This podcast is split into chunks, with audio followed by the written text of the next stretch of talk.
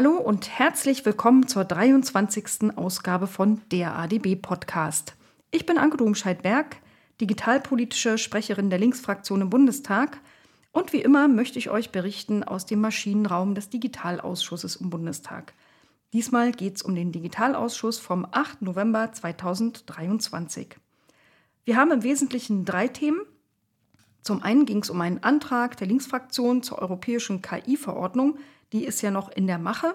Und unser Antrag, der möchte die Regulierung so machen, dass wir am Ende künstliche Intelligenz nachhaltig und sozial gerecht hinkriegen. Dann haben wir als Thema den gerade furchtbar grassierenden Israel-Hass in den sozialen Netzen und den Umgang damit. Und wir haben die Umsetzung des Digital Services Act, da insbesondere das Digitale Dienstegesetz und den nationalen Koordinator für digitale Dienste in Deutschland. Die sind alle drei relativ kurz, hm, relativ, denn wir hatten nur ziemlich verkürzte Debatten, weil wir anschließend gemeinsam mit einer Delegation zur Smart Country Convention nach Berlin gefahren sind. Ganz zum Schluss gibt es auch noch ein paar Off-Topic-Informationen zur Auflösung der Linksfraktion. Interessiert ja vielleicht auch den oder die ein oder andere von euch. Vorab vielleicht noch eine kleine Bemerkung. Aufmerksame, treue HörerInnen haben vielleicht gemerkt, ein Podcast ist ausgefallen. Ich war schlicht krank und konnte das nicht machen, nämlich der zum Digitalausschuss vom 18. Oktober. Da gab es auch eine öffentliche Anhörung zum Thema internationale Digitalpolitik.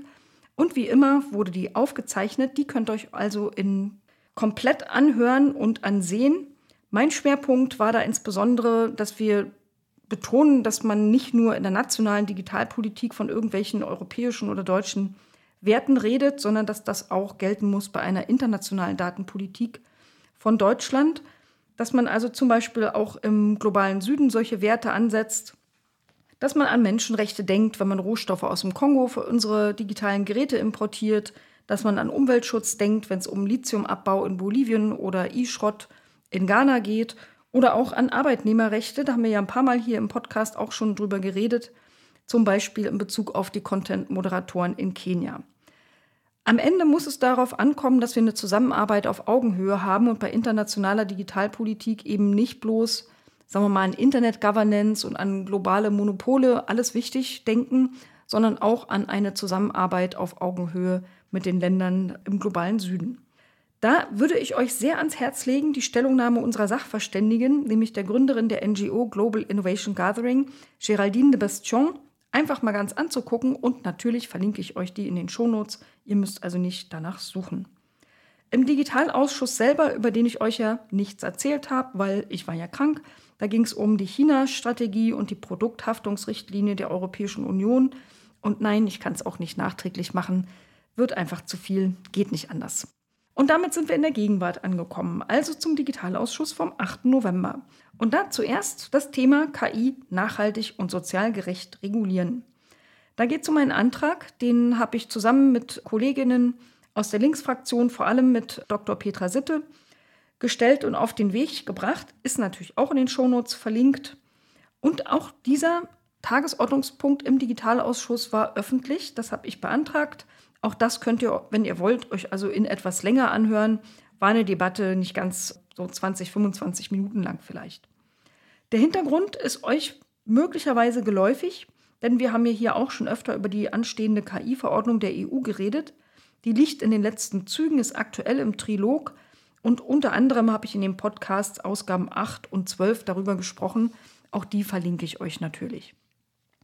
Wir hatten Gäste aus dem BMWK, das ist zuständig für die KI-Verordnung. Und ähm, vielleicht für die, die noch nicht so lange diesem Podcast zuhören oder sich auch nicht jedes einzelne Wort merken können, bei dieser Verordnung geht es natürlich um die Regulierung von Systemen künstlicher Intelligenz, die in Europa auf den Markt kommen. Also in Vertrieb gebracht werden. Also das muss nicht, nicht heißen, dass sie hier entwickelt worden sind, auch wenn man die einfach hier zur Verfügung stellt und nutzen kann, unterliegen die künftig dieser Verordnung. Die Verordnung will sicherstellen, dass künstliche Intelligenzsysteme sicher sind, dass sie ethisch eingesetzt werden, also zum Beispiel nicht diskriminieren, aber auch rechtskonform sind. Und deswegen werden KI-Systeme in unterschiedliche Kategorien eingeteilt. Am relevantesten ist die sogenannte Hochrisikokategorie. Die gibt es zum Beispiel für Anwendungen im Gesundheitswesen, aber auch für autonome Fahrzeuge. Wenn irgendein KI-System so einer Hochrisiko Kategorie zugeordnet wurde, dann sollen besondere Anforderungen gelten, vor allem an die Transparenz, aber auch an die Verwendung von Daten, dass man zum Beispiel biasfreie Daten hat und solche Geschichten, aber auch, dass man in Algorithmen reingucken kann und, und die Datenquellen zum Beispiel kennt. Das ist wichtig, weil es gibt natürlich ähm, berechtigte Sicherheitsbedenken. Man kann eine Menge Schindluder auch mit fortgeschrittenen KI-Systemen betreiben, auch wenn nicht übermorgen die Welt deshalb untergeht.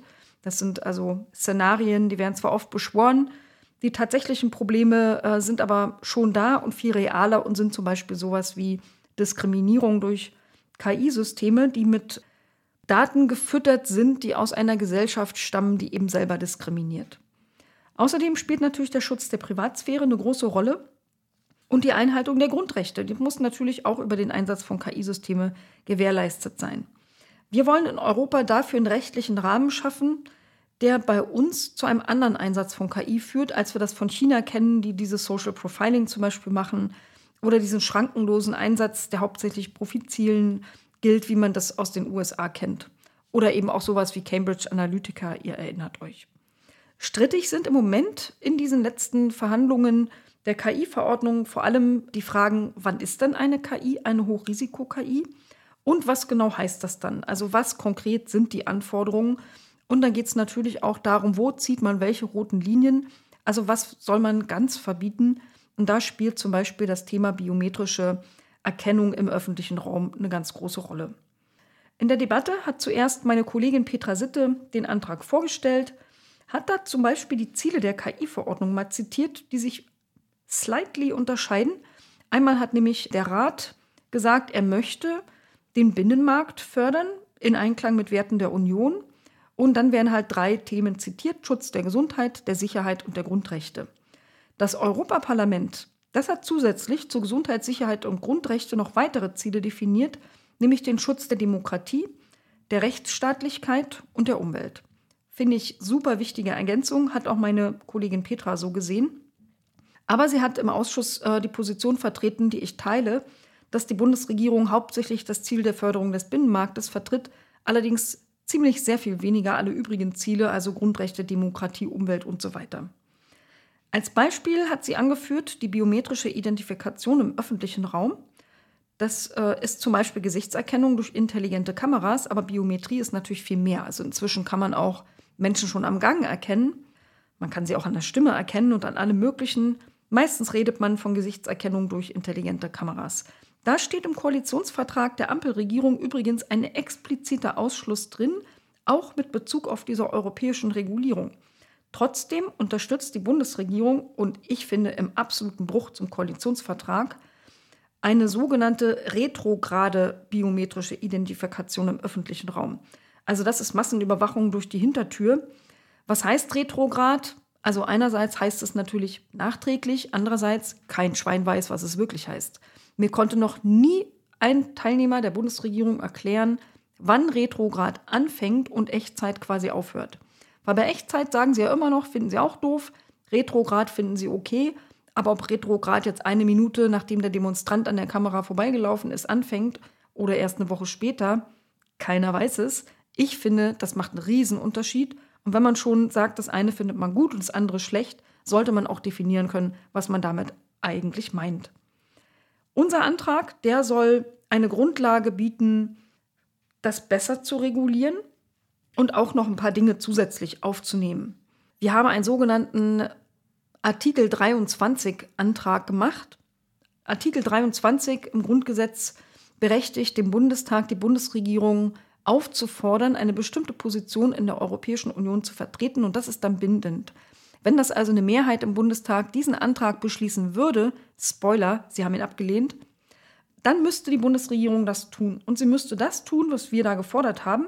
Das wäre zum Beispiel eine Aufsichtsbehörde in der Europäischen Union, die Hochrisikosysteme vor dem Inverkehr bringen, auf Konformität mit der KI-Verordnung überprüft, damit sie nicht erst Schaden anrichtet, ähm, sondern dass man das vorher schon mal geklärt hat.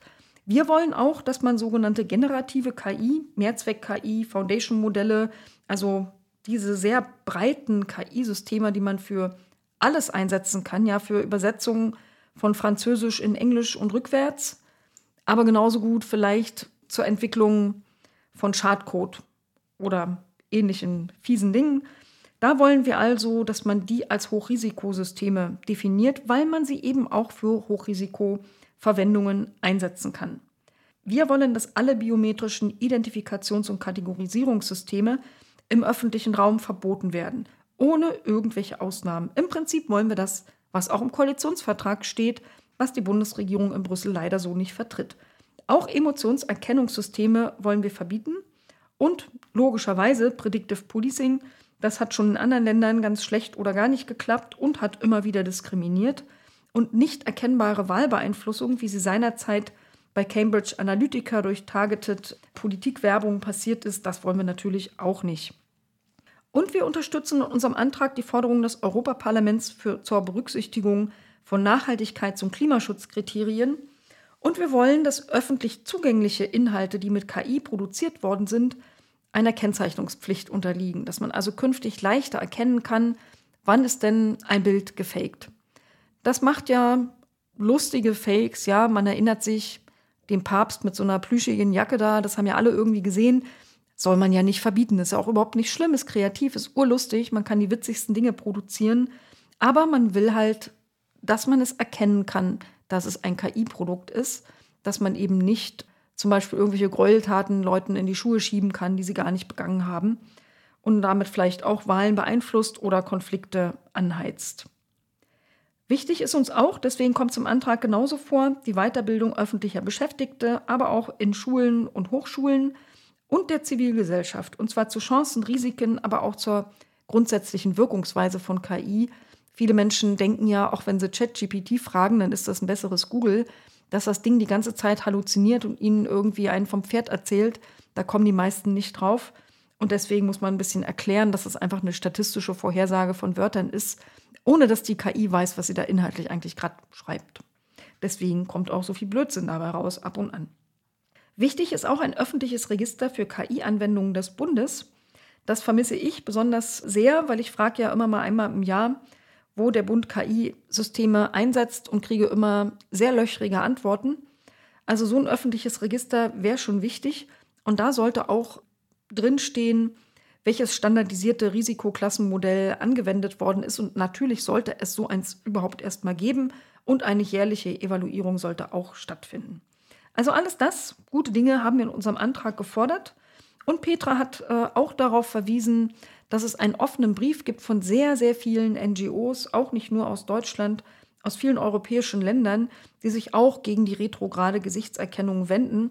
Und sie wollte natürlich wissen, was die Bundesregierung denn dazu sagt. Bis jetzt hörten wir hier immer nur, das ist irgendwie alles konform zum Koalitionsvertrag und natürlich ist das kompletter Bullshit. Ja, es war natürlich vorhersehbar, dass unser Antrag abgelehnt wird, trotzdem bedauerlich, falls ihr neugierig seid, also die Union, die fand, das sei ein reiner Verbotsantrag. Die wollen überhaupt sehr viel mehr KI, weil sie da lauter Wirtschaftschancen sehen und finden auch nicht, dass generative KI irgendwie allgemein als Hochrisikosystem behandelt werden sollte. Die Grünen waren nicht ganz so streng, die haben gesagt, sie fanden ja schon einiges total richtig und wichtig, aber die generative KI, finden sie, sollte eben auch kein Hochrisikosystem sein, genau wie die Union. Und natürlich lehnen sie trotzdem den Antrag ab. Die FDP, die hat gleich gesagt, unser Antrag ist ein Inbegriff der Technologiefeindlichkeit, ganz entsetzlich, ganz furchtbar und haben dann behauptet, wenn man generative KI zu einem Hochrisikosystem generell macht, dann gäbe es in der EU keine Entwicklung von generativen KI mehr. Das ist natürlich total Quatsch, weil ja die KI-Verordnung auch nicht bloß die Entwicklung von KI-Systemen regelt, sondern auch den Einsatz. Also die KI-Systeme, die man in Europa einsetzen will, und natürlich würden welche eingesetzt werden, auch generative KI wie ChatGPT, müssen dann einfach bestimmte Regeln erfüllen. Die sind ja nicht verboten. Die sollen einfach nur transparenter sein.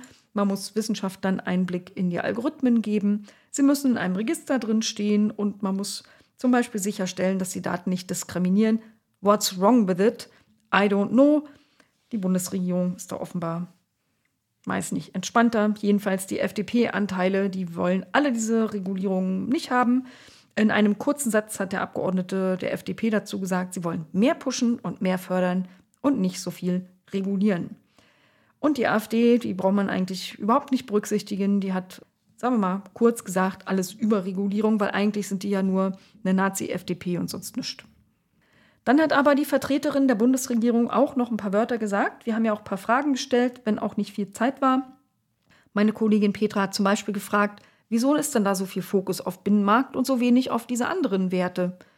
Grundrechte, Demokratie und so weiter. Daraufhin meinte die Vertreterin des BMWK, dass es ja auch eine Produktregulierung sei. Das stimmt. Ja, man kann Regulierung der EU in verschiedenen äh, Schubladen erzeugen. Das ist leider die Schublade Wirtschafts- und Produktregulierung, was an sich schon mal eine blöde Idee ist, aber jetzt ist es noch mal da. Und ähm, sowas wie biometrische Erkennung ist ja auch nicht nur eine Wirtschaftskomponente, sondern auch eine, die mit Grundrechten zu tun hat. Und ich denke, man hätte da schon Aspekte wie Nachhaltigkeit und so weiter mehr reinbringen können. Und die der Grundrechte, die muss man sogar mehr reinbringen. Und dass das möglich ist, auch im Rahmen dieser Produktregulierung, das zeigen ja auch die Forderungen des Europäischen Parlaments, die deutlich weitergehen. Die Frage, ob die retrograde Gesichtserkennung nicht im Widerspruch zum Koalitionsvertrag steht, die hat die Vertreterin der Bundesregierung irgendwie so gar nicht beantwortet, sondern einfach nur gesagt, ja, Echtzeitgesichtserkennung soll ja ausgeschlossen werden. Und ähm, ansonsten gäbe es noch intensive Verhandlungen über die Retrograde. Der nächste Trilog dazu, der findet am 6. Dezember am Nikolaus statt. Und es sei ja noch total viel offen. Und wie gesagt, den Konflikt zum Koalitionsvertrag hat sie einfach ausgespart und die dazu Frage einfach gar nicht beantwortet. Auch zur von Petra erwähnten Kritik aus dem offenen Brief der NGOs kein einziges Wort, obwohl sie explizit danach gefragt hatte. Naja, und dann waren unsere gut 20 Minuten Debatte ja auch schon rum. Und wir kamen zum nächsten Thema, nämlich dem Umgang mit Israel-Hass in sozialen Netzen. Da hatten wir Gäste aus dem Justizministerium. Der Kontext, vermute ich mal, wenn ihr nicht unterm Stein gelebt habt, ist euch allen klar. Es gab einen ganz entsetzlichen terroristischen Überfall der palästinensischen Hamas auf israelische Gebiete am 7. Oktober 2023, der über 1400 Todesopfer hatte. Also die meisten Zivilistinnen, viele Geiseln wurden genommen und sind immer noch vermisst. Ich weiß gar nicht, ob das allen von euch bewusst war, aber das ist der größte Mord an Jüdinnen und Juden, den es seit der Shoah gegeben hat. Also wirklich unfassbar, auch in der Dimension. Umgerechnet auf die deutsche Bevölkerung wären das übrigens 15.000 Tote. Also das ist schon ganz entsetzlich. Und direkt danach ging schon eine unglaubliche Desinformationskampagne und Verbreitung von Gewalt- und Terrorvideos auf allen Online-Plattformen los und hält im Prinzip bis heute an. Es gab dazu natürlich auch massenhaft Medienberichte, zum Beispiel auch über eine starke Einseitigkeit äh, der Darstellung und sehr viel Desinformation, vor allem auf TikTok, verbunden mit Spekulationen, dass junge Menschen ähm, deshalb ein oft völlig anderes Meinungsbild als andere Generationen haben. Also in den USA gab es zum Beispiel eine Studie dazu, da war das so echt diametral entgegengesetzt. Ähm, und sehr viel Sympathien auf Seiten der Hamas und man hat das auf TikTok zurückgeführt. Das mal nur so als Hintergrund von meiner Seite. Die VertreterInnen ähm, des Justizministeriums, die haben erstmal auch eine kleine Intro gegeben, haben zum Beispiel erzählt, dass die Europäische Kommission bereits ermittelt gegen die großen Plattformen deshalb, da gibt es ein sogenanntes öffentliches Auskunftsersuchen als erste Stufe. Das ist jetzt also das erste Mal, dass in, einer, in einem nennenswerten Ausmaß der Digital Services Act für die sogenannten VLOPs, die Very Large Online Platforms, aktiv wird. Der DSA für alle ist ja erst ab nächstes Jahr verbindlich, aber für diese sehr großen Plattformen, ich glaube mit 40 Millionen User mindestens in der EU, gilt er schon seit dem 25. August 2023. Und das ist jetzt also der Lackmustest, ob das tatsächlich funktioniert. Und da gab es also als erste Stufe dieses öffentliche Auskunftersuchen gegen X, formerly known as Twitter, gegen Meta, allgemein known as Facebook und auch gegen TikTok. Und ähm, das NetzDG übrigens ist ja bei uns nicht mehr anwendbar auf diese großen Plattformen. Da ist jetzt ausschließlich die EU zuständig. An die Plattform X, die besonders aufgefallen war, gar nicht TikTok, sondern X ist der EU besonders aufgefallen. Da wurde schon am 12. Oktober, also ein paar Tage danach, nach diesem Überfall das Auskunftsersuchen geschickt. Das begrüßt die Bundesregierung, aber sie hat noch ähm, keine Informationen darüber, was die Plattformbetreiber da jetzt an Antworten geschickt haben nach Brüssel. Die möglichen Strafen, falls nach DSA Verstöße festgestellt werden, sind übrigens bis zu 6% des Jahresumsatzes, und zwar des weltweiten Jahresumsatzes. Das könnte dann sogar diesen riesigen Plattformen wehtun. Und da bin ich ja mal sehr gespannt. Übrigens, kleiner Exkurs, der uns auch nebenbei erzählt worden ist, das BMJ führt gerade ein Strafverfahren gegen Telegram durch, wegen einer unzureichenden Erfüllung von Behördenanfragen. Dieses Strafverfahren ist allerdings auch schon vor dem Hamas-Angriff angestoßen worden, hat also mit dem Thema eigentlich nichts zu tun, aber weil uns das erzählt wurde, dachte ich, erzähle ich euch das auch weiter. Ja, wie ist die aktuelle Arbeitsstruktur in Europa zum Thema DSA? Ich erzähle euch jetzt mit dem Fokus Regulierung von Israel-Hass oder überhaupt Umgang mit Israel-Hass, ja keine extra Regulierung. Der nächste Tagesordnungspunkt hat aber auch nochmal mit DSA zu tun, nämlich mit dem sogenannten ähm, Digitale Dienste-Koordinator und auch mit dem Digitale Dienste-Gesetz zur Umsetzung in Deutschland. Jetzt geht es also mehr um den aktuellen Fall und um die Umsetzung in Europa, weil die ja mit den Very Large Online-Plattforms jetzt schon aktiv sind. Auf der EU-Ebene, da gibt es schon eine richtige Behörde, die arbeitet schon. Wir haben erfahren, dass da bereits 120 Mitarbeiter aktiv sind, dass man sie weiter ausbaut und dass ihren digitale Dienste-Koordinator zwei Mitgliedstaaten sogar schon formell ernannt haben. Ungarn und Italien sind das. 25 wiederum haben designierte digitale Dienste-Koordinatoren, auch Deutschland und unserer ist die Bundesnetzagentur. Es gibt ein sogenanntes Netzwerk der vorläufigen Koordinatoren, die arbeiten jetzt also schon mal, obwohl sie noch nicht offiziell ernannt worden sind, die meisten. Auch dort ist für uns die äh, Bundesnetzagentur vertreten. Wir haben auch erfahren, dass die Europäische Kommission in einigen Mitgliedstaaten Rahmenverträge mit den Medienanstalten geschlossen hat. Medienanstalten sind ja auch in Deutschland ähm, sehr aktiv in diesem Thema und auf Länderebene auch zuständig. Genau deshalb wird es aber solche Verträge in Deutschland nicht geben. Weil bei uns gibt es keine Bundesmedienanstalt. Bei uns gibt es nur Ländermedienanstalten und die Europäische Kommission schließt keine solchen Verträge mit jedem einzelnen Bundesland. Weil es also die Bundesmedienanstalt nicht gibt, wird es auch so ein Abkommen nicht geben. Eine Abgeordnete hat gefragt, ob es denn eine Koordinierungsrunde in Deutschland gibt zwischen den Ministerien, spezifisch für einen Überblick zum Thema Hass im Netz. Also gar nicht nur das Thema Israel-Hass, sondern allgemein. Da wurde uns aber nur erzählt, dass es im BKA eine Einheit gibt, die zuständig sei für Straftaten auf digitalen Plattformen. Und da sind seit diesem äh, schrecklichen Tag, seit dem 7. Oktober 2023, bis jetzt im Prinzip einen Monat später 173 Meldungen vor allem wegen Volksverhetzung aufgenommen worden. Auch die Landesmedienanstalten bei uns haben Beschwerden gesammelt. Die haben ab 12. Oktober bis 26. Oktober mal gezählt und haben in der Zeit 244 Verstöße festgestellt. Und die gingen in hierarchischer Reihenfolge. Also die allermeisten gingen an, an X, formerly known as Twitter, dann an Meta, das ist also Facebook, dann an YouTube, dann an Instagram und erst an letzter Stelle mit nur 1% Anteil an den Beschwerden war TikTok. Das passt nicht so richtig zu den Medienberichten, die man sonst zu dem Thema gehört hat. Diese Very Large Online-Plattforms, die mussten inzwischen ja sogar schon ihre ersten Transparenzberichte nach Brüssel liefern. Die liegen also vor und zeigen riesengroße Unterschiede. Also manche scheinen da ähm, ein bisschen besser zu sein und andere unfassbar viel schlechter. Und da wollten wir wissen von der Bundesregierung, wie sie diese Transparenzberichte selbst bewertet. Und zwar zu einem bestimmten Aspekt, nämlich zur Ausstattung mit deutschsprachigen Moderatoren bei diesen jeweiligen Very Large Online-Plattforms. Der Vertreter äh, des BMDV meinte dazu, dass Twitter, also X heute, ich kriege das echt immer noch nicht über die Lippen, es macht mich fertig, dieses X. Also das sei immer noch absolut unzureichend das wäre aber schon vorher erkennbar gewesen, ist jetzt also auch keine Geschichte seit ein paar Wochen. Man kann es ganz exakt datieren. Diese schlechten Erfahrungen hat man nämlich seit Elon die Plattform gekauft hat und seitdem gibt es da keine Leute mehr und genau null Kooperationsbereitschaft. Gegenüber TikTok wiederum zeigt man sich positiv und sagt, die sind in Deutschland sehr kooperativ unterwegs. Man kann mit denen also reden und verhandeln und sie sind auch mit deutschsprachigen ModeratorInnen ganz gut ausgestattet. Ja, dann wollte ich natürlich auch noch ein paar Fragen loswerden und ich hatte aktuelle schriftliche Fragen zurückbekommen zum Thema KI-Projekte des Bundes in Sicherheitsbereichen. Da ich zum Beispiel zum KI-Projekt Sicherheitsbahnhof gefragt und zu anderen, natürlich verlinke ich euch auch meine schriftlichen Fragen, vor allem die Antworten der Bundesregierung in den Shownotes. Das sind im Wesentlichen zwei Themen. nämlich einmal das KI-Projekt Sicherheitsbahnhof. Das hat wahrscheinlich konntet ihr es sogar schon raten, mit intelligenter Videoüberwachung zu tun. Und ja, ihr habt auch das richtig geraten.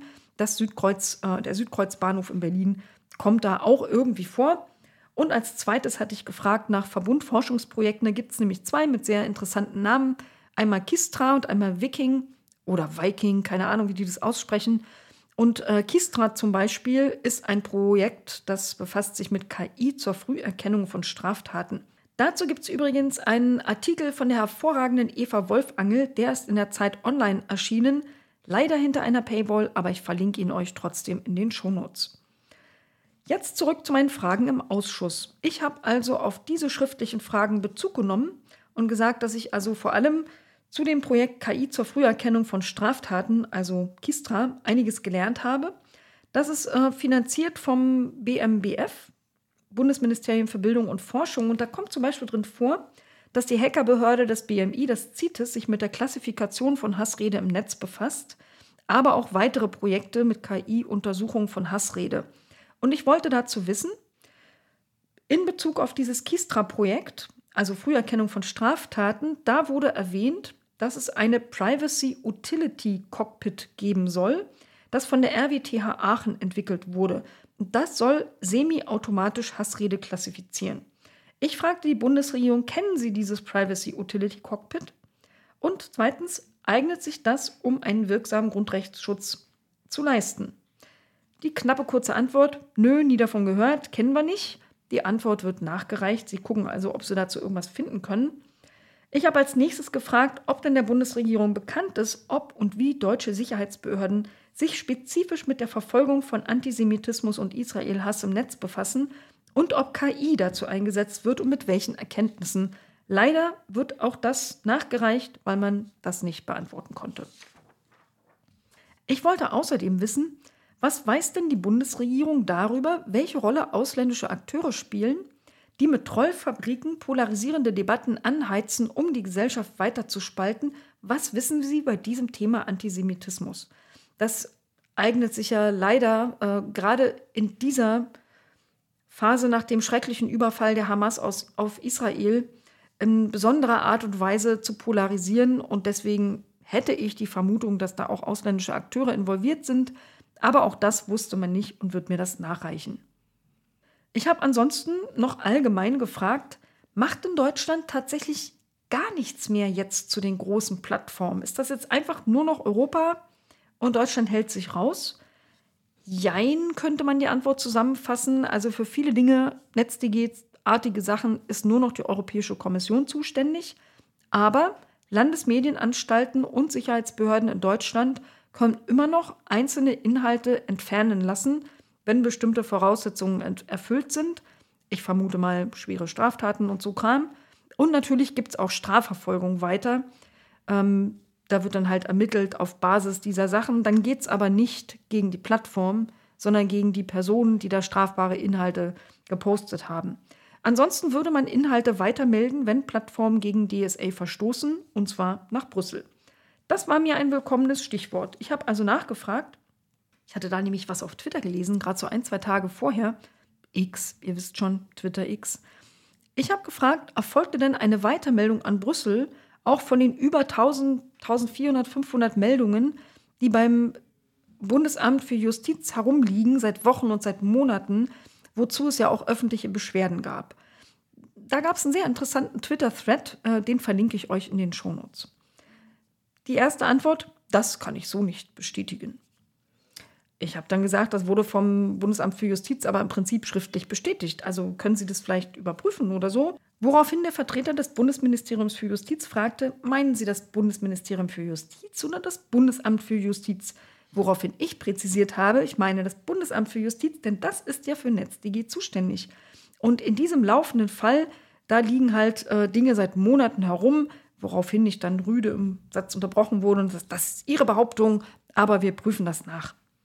Nachträglich habe ich dann nochmal den Twitter-Thread genau durchgelesen und da hat unter dem Accountnamen Bastelbro am 6. November 2023 äh, in einem Twitter-Thread lang und breit darum geschrieben, dass es um tatsächlich 1450 Beschwerden geht, wo das Bundesamt für Justiz schon vor Wochen ein Schreiben mit Informationen angekündigt hat, wie man damit jetzt umgeht und so weiter, das bis heute nie eingetrudelt ist. Und schon im März gab es vom Bastelbro eine Fachaufsichtsbeschwerde wegen Verdacht auf Verfahrensverschleppung, weil das BFJ einfach wahnsinnig lahm gegenüber Twitter-X ist. Das könnt ihr euch also auch angucken. Ich verlinke euch den sehr lesenswerten Thread. Und damit kommen wir zum nächsten Thema, das super verwandt ist mit dem, das wir gerade hatten, nämlich dem Bericht der Bundesregierung zum Stand des, der, der Umsetzung des Digital Services Acts in Deutschland. Und da geht es vor allem um den nationalen Koordinator für die digitalen Dienste oder DDK, Digitale Dienste Koordinator. Und damit zusammen hängt das DDG, das Digitale Dienstegesetz. Man liebt die Abkürzung in der Politik. Vielleicht noch mal ein ganz kurzer Reminder: Digital Services Act, der wurde ja verabschiedet am, äh, im November 2022 und ist seit dem 25. August 2023, wie schon erwähnt, für die Very Large Plattforms Facebook, Insta, X und Co. in Kraft. Die müssen also besser vorgehen und effektiver gegen Hassrede, gegen Straftaten auf den Plattformen und müssen mehr Kontrolle über ihre Algorithmen einräumen. Übrigens, wer es nicht mitgekriegt hat, auch Wikipedia wurde als Very Large Plattform eingestuft. Der Digital Services Act gilt nämlich für alle Vermittlungsdienste, auch für nicht kommerzielle und welche, die kein soziales Medium sind, sondern zum Beispiel Wikipedia. Für die Very Large Plattforms war bisher das NetzDG die Rechtsgrundlage. Da sind die Beschwerden also beim BFJ gelandet. Die 1450 zum Beispiel, die da rumliegen, sind solche gewesen. Jetzt sollen künftig diese Beschwerden an den nationalen digitale Dienste-Koordinator, Klammer auf, das soll die BNetzA werden, Klammer zu, eingereicht werden. Der wiederum reicht die weiter nach Brüssel. Aber der digitale Dienste-Koordinator existiert ja noch gar nicht. Obwohl das DSA für die Very Large Platforms in Brüssel schon anzuwenden ist. Also gibt es da gerade so ein kleines Loch. Und dieses Loch ist, dass das die Rechtsgrundlage in Deutschland noch fehlt, also das schon erwähnte DDG das Digitale Dienstegesetz für den Digitale Dienste-Koordinator und die Umsetzung des Digital Services Acts in Deutschland. Das befindet sich im Prozess und ist arschlahm. Auch darüber haben wir schon zweimal im Digitalausschuss gesprochen. Im Dezember 2022 und im Januar 2023 im ADB-Podcast Nummer 6 und Nummer 7. Das wird jetzt langsam wirklich knapp, weil es dieses Ding noch nicht gibt, weil Gesetzgebungsprozesse haben ja ne, so eine gewisse Dauer und da auch so ein paar Sollbruchstellen und da brechen irgendwie gerade ganz viele. Wirksam sein muss dieses Gesetz an meinem Geburtstag am 17. Februar 2024. Man kann sich das hervorragend merken, also ich kann mir das hervorragend merken. 17. Februar 2024. Da muss dann auch der digitale Dienstekoordinator eingesetzt sein. Der muss zentral agieren, er muss weisungsunabhängig sein. Beides kann die BNetzA und wäre dann also zuständig als Meldestelle und für die Regulierung aller Dienste außer für die Regulierung der Very Large Platforms, weil das macht ja die Europäische Kommission. Ja, warum ist denn jetzt die Verzögerung so? Da sollte eigentlich schon Anfang des Jahres 2023 ein Gesetzentwurf vorliegen. Der erste öffentliche Gesetzentwurf, der kam dann so im August. Dann sollte er am 11. Oktober im Kabinett verabschiedet werden. Der Termin ist geplatzt. Große Überraschung, man war sich nicht einig in der Ampel, wer kennt es nicht. Also das ganz klassische Kompetenzgerangel, weil die mal wieder sich mit der Governance nicht einig sind. Eigentlich mein Lieblingsthema in allem, was mit digital zu tun hat. Irgendwie kriegt die Ampel die Governance nie hin. Die Bundesnetzagentur als digitale Dienstekoordinator, die ist ja gesetzt. Aber im DSA steht auch was von weitere zuständige Stellen. Gesetz ist da der Bundesbeauftragte für den Datenschutz und auch die Bundeszentrale für Kinder- und Jugendmedienschutz. Zank gibt es darum, dass auch das Bundesamt für Justiz als bisher für NetzDG zuständige Instanz da rein will und außerdem die Landesmedienanstalten, weil für Medien und Jugend sind die ja auf föderaler Ebene zuständig.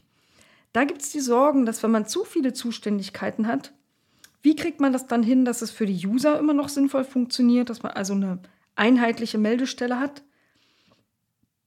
wie kriegt man das mit der Bürokratie hin, dass sie sich nicht alle einen Wolf koordinieren? Wie kriegt man sie effizient und schnell hin? Und wie kann man auch zentral Flottkompetenzen aufbauen? Also je mehr da am Boot sitzen, umso komplizierter wird das. Ja, so viel vielleicht ähm, als kleine Intro.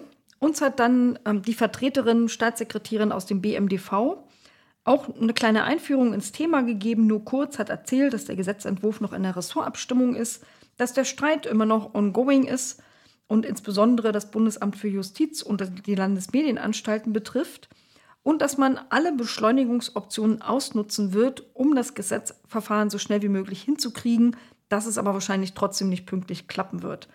Übrigens, alle Beschleunigungsoptionen nutzen, übersetzt für euch heißt ultra kurze Fristen für Anhörungen und Stellungnahmen, auch das ist bei der Ampel ja nichts Neues, das ist fast immer so.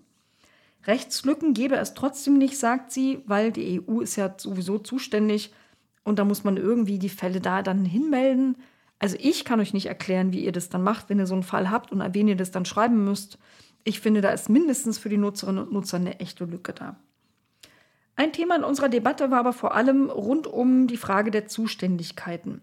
Die Bundesnetzagentur, da kriegten wir erklärt, dass es in der EU offenbar eine Arbeitsteilung gibt, dass sich die verschiedenen nationalen digitalen Dienstekoordinatoren, die zwar noch nicht formell ernannt sind, aber Netzwerken miteinander arbeiten, dass die sich untereinander Aufgaben aufteilen. Die BNetzA zum Beispiel wird zuständig sein für die Ermöglichung des Zugangs für die Wissenschaft und teilt dann ihre Ergebnisse mit allen anderen.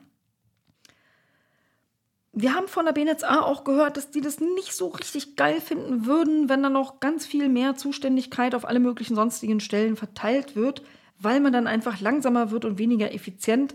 Aber trotzdem würden sie es selbstverständlich so umsetzen, wie es in seiner großen Weisheit äh, der Gesetzgeber irgendwann entscheidet. Mal gucken, was da am Ende bei rauskommt und ob es wirklich weise ist. Die Landesmedienanstalten, die seien aber sowieso auch jetzt schon in die Kommunikation auch nach Brüssel eingebunden. Das geht in beide Richtungen. Und äh, wir haben erfahren, dass die Bundesnetzagentur sich sehr interdisziplinär aufstellen will, will also sehr, sehr unterschiedliche Arten von Fachleute dafür einstellen. Aber wir kriegten mitten in den Haushaltsverhandlungen noch mit, ähm, dass man die noch gar nicht richtig einstellen kann, weil im Stellenplan der, die Haushaltsposten überhaupt nicht berücksichtigt sind. Also mit anderen Worten, die sollen sehr bald eine große Aufgabe übernehmen mit ganz tollen interdisziplinären Fachleuten, aber haben nicht einen einzigen Euro im Haushalt dafür. Die Haushaltsverhandlungen sind Ende November abgeschlossen. Bis dahin hoffentlich finden sich noch ein paar Euros für die Bundesnetzagentur, weil sonst sieht es echt scheiße aus. Sorry, my French. Ich wollte von der BNetzA wissen, wird es denn eine zentrale Anlaufstelle für Beschwerden von Usern geben, und ist die dann, wie ist die gestaltet, offen und leicht zugänglich und so weiter? Ja, das gab noch keine ganz klare Antwort. Das hängt natürlich davon ab, wie die Bundesregierung über Zuständigkeiten entscheidet. Aber die BNetzA rechnet damit, dass sie so eine zentrale Stelle einrichten wird und selber dafür zuständig ist und bereitet sich organisatorisch zumindest im Hintergrund schon mal darauf vor. Dann wird es auch so etwas geben, das nennt sich einen digitale Dienste Koordinatoren Beirat. In dem Beirat sollen 16 Mitglieder sitzen. Gibt ja schon eine Million Beiräte, aber müsste man eine kleine, kleine Übersichtsliste dafür machen. Ich habe die leider nicht. Unter diesen 16 Mitgliedern, das sind nicht Vertreter je von einem Bundesland, sondern aus Wirtschaft, Wissenschaft und Zivilgesellschaft. Übrigens explizit im Gesetz erwähnt, dass auch Plattformanbieter da Mitglied sein könnten. Die finale Festlegung, wer da drin Mitglied ist, soll aber über den Bundestag erfolgen. Und da hoffe ich, wird man verhindern, dass Schlimmstes passiert. Ein Elon im Beirat wird es nicht geben. Ein wichtiger Schwerpunkt war mir noch das Thema Netzsperren, denn ganz neu im Digitale Dienstegesetz taucht im Paragraph 7 eine Regelung zu Netzsperren auf. Die war bis jetzt im Telemediengesetz. Dort wird sie also rausgeschnippelt und in dieses Digitale Dienstegesetz hinein äh, operiert, aber jetzt erweitert auf alle Vermittlungsdienste und ohne Richtervorbehalt was europarechtlich so gar nicht nötig gewesen wäre. Deswegen wollte ich wissen von der BMDV-Vertreterin, war das eigentlich Absicht oder wird da noch was geändert? Und wenn es so bleiben soll, wer soll denn die Verhältnismäßigkeit dieser Netzsperren prüfen? Als Antwort wurde mir erklärt, sogar nicht nur Paragraph 7, sondern auch Paragraph 8 aus dem Telemediengesetz ist dort rausgeschnippelt und hinein operiert ins digitale Dienstegesetz. Das betrifft also einerseits die Netzsperren und andererseits die Störerhaftung. Es wurde aber nicht eins zu eins übernommen, sondern es soll leichte Änderungen dazu geben, den sie irgendwoher gekriegt haben. Er hat uns aber leider nicht aufgeklärt, was diese Änderungen genau sind. Ich habe nochmal nachgefragt, ja, aber wie ist denn jetzt die Verhältnismäßigkeitsprüfung? Netzsperre, wisst ihr es, wenn man auf bestimmte digitale Dienste nicht mehr zugreifen kann. oder über Tor darauf zugreifen muss, die denken ja mal, man kommt dann trotzdem da nicht ran. Netzsperren sowieso völlig sinnlos, aber Verhältnismäßigkeitsprüfung ist trotzdem richtig. Da gab es die Antwort, bei der Netzsperre nach Digital Services Act, da sei ein Richtervorbehalt vorgesehen. Da müsse also der digitale Dienstekoordinator einen Antrag auf Netzsperre bei einem ordentlichen Gericht stellen. Würde man aber eine Netzsperre nach Telemediengesetz machen, also im Bereich der WLAN-Störerhaftung, dann gibt es keinen Richtervorbehalt. Dazu wurde also auch meine Frage der Verhältnismäßigkeitsprüfung nicht beantwortet. Das ist Mist, aber auch häufiger bei der Ampel. Ja, wie geht es mit dem ganzen Ding weiter? Wann kommt das digitale Dienstegesetz ins Kabinett? Das musste mehrfach gefragt werden, bis es die Antwort gab, es gibt keinen neuen Kabinettstermin. Wir wissen also nicht wirklich, wann es kommt. Das war's zum Digitalausschuss. Jetzt zum Schluss, wie angekündigt, ein paar Worte zur Zukunft der Linksfraktion im Bundestag. Interessiert ja vielleicht auch die einen oder anderen unter euch viel oder wenig, I don't know. Auf jeden Fall erzähle ich euch ein bisschen was. Am 23.10. sind ja bekanntlich mit viel Trara Sarah Wagenknecht und neun andere Mitglieder der Linksfraktion aus der Partei Die Linke ausgetreten, weil sie aber gleichzeitig einen Antrag auf Verbleib in der Fraktion innerhalb von 48 Stunden gestellt haben, sind sie weiter vorläufig Mitglied der Linksfraktion. Übrigens fand ich das ganze Vorgehen absolut desaströs und unter aller, das muss man vielleicht nicht extra erklären, aber das wirklich Unintegerste, was mir in der Politik im Bundestag begegnet ist, ist eine Fraktionsvorsitzende der Linken, die am Freitag noch Fraktionsvorsitzende ist und sich dann irgendwie ein paar Stunden später vor die Presse stellt und erklärt, dass sie Vorsitzende eines Gründungsvereins einer konkurrierenden Partei ist. So tief muss man erstmal sinken, sich so kacke und uninteger zu verhalten. Dieses French tut mir nicht leid. Naja, am 7. November hatten wir dann die erste Fraktionssitzung nach diesem Vorkommnis. Da haben wir über den Antrag dieser zehn Abtrünnigen nicht entschieden. Wir haben aber beschlossen, dass wir eine Woche später, nämlich bei der Fraktionssitzung am 14. November 23, einen Fraktionsbeschluss über die Auflösung der Fraktion, über eine Liquidation treffen werden. Das Datum, zu wann wir uns dann liquidieren als Fraktion, das ist noch offen. Auf keinen Fall wird es sich um ein Datum handeln, das irgendwie Ende 2023 liegt. Ähm, das wird schon irgendwann früher sein. Aber wie geht's weiter? Wir sind dann erstmal alle einzelne Abgeordnete, werden natürlich sofort einen Antrag auf Gruppenstatus stellen. Wann der entschieden wird, der wird nämlich von der Mehrheit im Bundestag entschieden und welche Rechte wir dann bekommen, wie viel Geld, wie viel Mitbestimmung und so weiter. Das ist völlig unklar. Ähm, das wissen wir noch nicht. Das wird auch dann natürlich verhandelt zwischen allen Beteiligten. Es wurde auch ein Sozialplan erstellt, denn die über 100 Mitarbeitenden der Fraktion müssen natürlich gekündigt werden. Im Moment sieht es so aus, weil es zeitlich auch gar nicht anders mehr zu machen ist, dass sie zu Ende März erst gekündigt werden können, was für die MitarbeiterInnen natürlich gut ist, weil sie dann noch ein paar Monate eine bezahlte Arbeit haben. Einige von denen können wir natürlich auch als Gruppe übernehmen, aber welche und wie viele das sein werden, das wird erst auch, nachdem wir wissen, wie viel Geld wir dafür bekommen, entschieden werden können. Wie lange die Phase dauert, in der ich nur eine freifliegende einzelne Abgeordnete bin, das ist auch völlig unklar. Per Default übrigens bin ich erstmal in gar keinem Ausschuss mehr. Verfassungsrechtlich steht mir die Mitarbeit in mindestens, also in genau einem Ausschuss zu. Gegebenenfalls kann ich in einem zweiten Stellvertreterin sein. Bei mir wäre das dann nach meinem Wunsch der Digitalausschuss und der Ausschuss für wirtschaftliche Zusammenarbeit. Darüber, soweit ich weiß, Informationen sind nicht immer ganz umfassend, wird das vom Ältestenrat des Bundestages entschieden. Aber solange der das nicht entschieden hat, wer von uns in welchem Ausschuss sitzen darf, solange habe ich also sehr stark eingeschränkte Rechte auch im Ausschuss. Reinsetzen kann ich mich, aber ob ich zum Beispiel Fragen stellen kann, das hängt dann davon ab, äh, wie die Obleute zum Beispiel im Digitalausschuss entscheiden. Mit anderen Worten, wie fair oder wie fies sie mir gegenüber sein werden. Obfrau bin ich jedenfalls nicht mehr. Die Agenda kann ich also kaum noch mitbestimmen. Ich habe auch keine Ahnung, ob ich weiter in den Gremien IUK-Kommission des Bundestages oder Beirat der Bundesnetzagentur sein kann. Das ist auch völlig offen. Wir befinden uns in einer Grauzone, die man tatsächlich mal Neuland nennen kann. Das ist ein Präzedenzfall, den gab es noch nicht, dass man in einer laufenden Legislatur von einer Fraktion in eine Gruppe wechselt. Also nächste Woche werdet ihr auch dazu noch ein kleines Update kriegen. Also stay tuned. Ja, ganz zum Schluss, wie immer, noch ein paar kleine Hinweise, oft in eigener Sache für euch. Zum Beispiel habe ich mit dem SWR ein Interview gemacht für das Radio zum Thema, welche KI-Regulierung braucht es denn? Das ist vom 2. November. Ich verlinke es euch in den Shownotes. Dann gibt es ähm, schon den erwähnten Zeit-Online-Artikel zu KI im Sicherheitskontext zu meinen schriftlichen Fragen vom 8. November 2023. Und es gab ein Interview mit dem MDR zur Gründung der Wagenknecht-Partei, die ja ansteht. Das ist vom 24. Oktober, verlinke ich euch auch. Und dann verlinke ich euch die Aufzeichnung eines Debattenabends vom Bündnis Chatkontrolle stoppen zum Thema Überraschung Chatkontrolle der EU. Das fand Ende September statt. Und als letztes nochmal der Tipp Kino Frauen in Landschaften. Dieser Kinofilm über vier ostdeutsche Politikerinnen, von denen ich eine bin, der wird am Sonntag, dem 12. November ab 17 Uhr im Bahnhof Fürstenberg gezeigt. Von Berlin mit dem RE5 übrigens nur eine einzige Stunde ohne Umsteigen.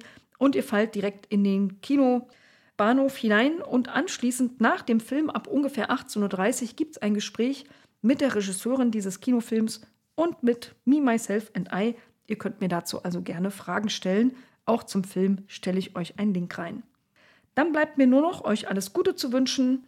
Gebt mir gerne Feedback auf allen möglichen Kanälen. Nimmt am liebsten den Hashtag der ADB Podcast dafür. Und wenn ihr es noch nicht gemacht habt, klickt auf Abo, dann verpasst ihr die Updates nicht. Macht's gut und bleibt gesund.